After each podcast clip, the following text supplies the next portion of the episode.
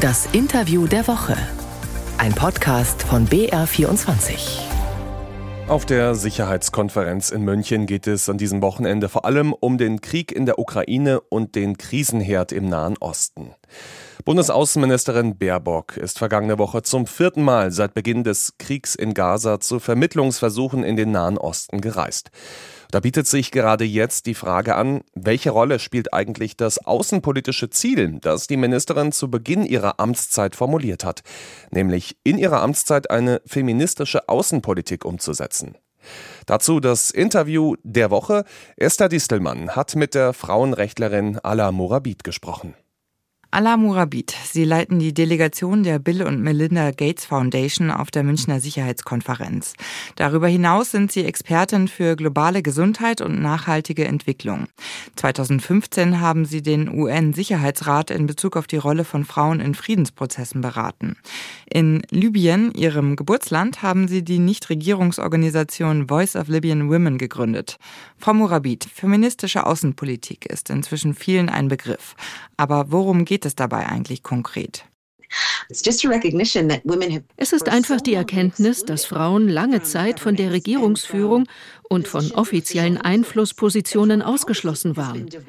Dass die Außenpolitik von ihrer Perspektive, ihren Erfahrungen und ihrem Wissen abgekoppelt wurde. Manchmal wird fälschlicherweise angenommen, es bedeutet den Ausschluss von Männern, um sicherzustellen, dass Frauen es übernehmen können. Es ist jedoch eher eine Harmonisierung. Feministische Außenpolitik ist der Glaube, dass Außenpolitik allen dienen sollte. Jeder sollte die Interessen aller widerspiegeln und sie benötigen alle am Tisch, um das zu erreichen. Könnten Sie erklären, inwiefern Frauen in der Vergangenheit ausgeschlossen wurden?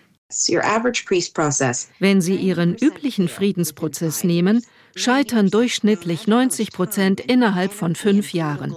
90 Prozent.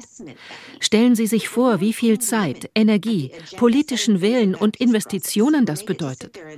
Aber wenn Sie Frauen in die Agendasetzungsphase eines Friedensprozesses einbeziehen, wenn sie dabei sind und sagen können, welche Themen ihnen wichtig sind, dann haben Sie eine 35-prozentige Wahrscheinlichkeit, dass die 15 Jahre überdauern.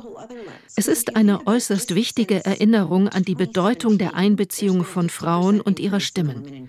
Aber es erfordert eine völlig andere Perspektive. Seit 2017 hat es beispielsweise einen Anstieg von 50 Prozent bei Frauen und Mädchen gegeben, die von Konflikten betroffen sind. Wir sprechen von rund 600 Millionen Menschen weltweit. Wir unterschätzen, dass man wirtschaftliche Widerstandsfähigkeit nicht wirklich aufbauen kann, ohne Frauen an vorderster Front zu fördern. Es ist wirklich eine, ich denke, die größte Ungerechtigkeit, dies wie eine nette Geste erscheinen zu lassen. Als wäre dies eine Art genderbezogene Gefälligkeit, anstatt anzuerkennen, dass das Ende gerade auf die Arbeitswelt enormen Einfluss hat. Wenn diese Lücke um 25 Prozent reduziert werden könnte, dann würde es das globale BIP um 5,3 Billionen US-Dollar steigern. Und das ist keine Gefälligkeit, die jemand für Frauen tut. Und mit diesen Zahlen im Hinterkopf, welche Rolle spielt feministische Außenpolitik auf der Münchner Sicherheitskonferenz? Ich erinnere mich an meine erste Münchner Sicherheitskonferenz, als dieser Begriff dort erstmals aufgekommen ist. Man konnte Flüstern in den Gängen hören. Und natürlich dachte ich mir, lasst uns darüber sprechen. Im Jahr 2015 war ich Beraterin des UN-Sicherheitsrats zu Frauen, Frieden und Sicherheit. Resolution 1325. Und wenn Sie in verschiedene Kontexte, verschiedene Länder gehen, werden Sie eine unterschiedliche Position dazu finden, ob Sie es für eine wirksame Resolution halten oder nicht.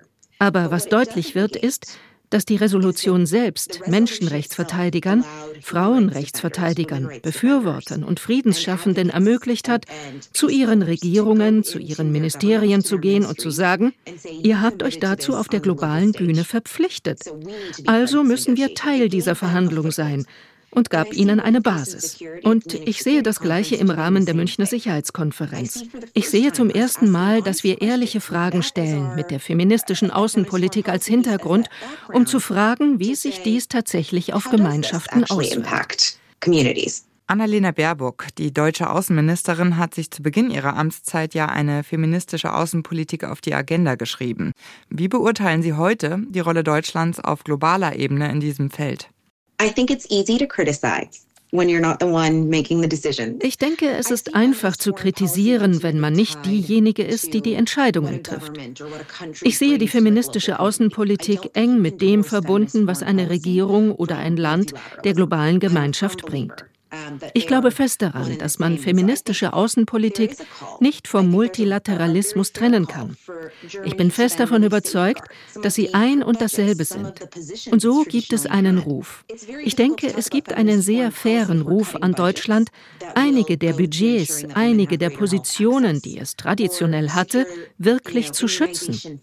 Es ist sehr schwer, über feministische Außenpolitik zu sprechen, wenn man Etats kürzt, die dazu dienen, sicherzustellen, dass Frauen einen besseren Zugang zur Gesundheit haben oder eine sichere Immunisierung für Mädchen und Jungen gewährleistet ist.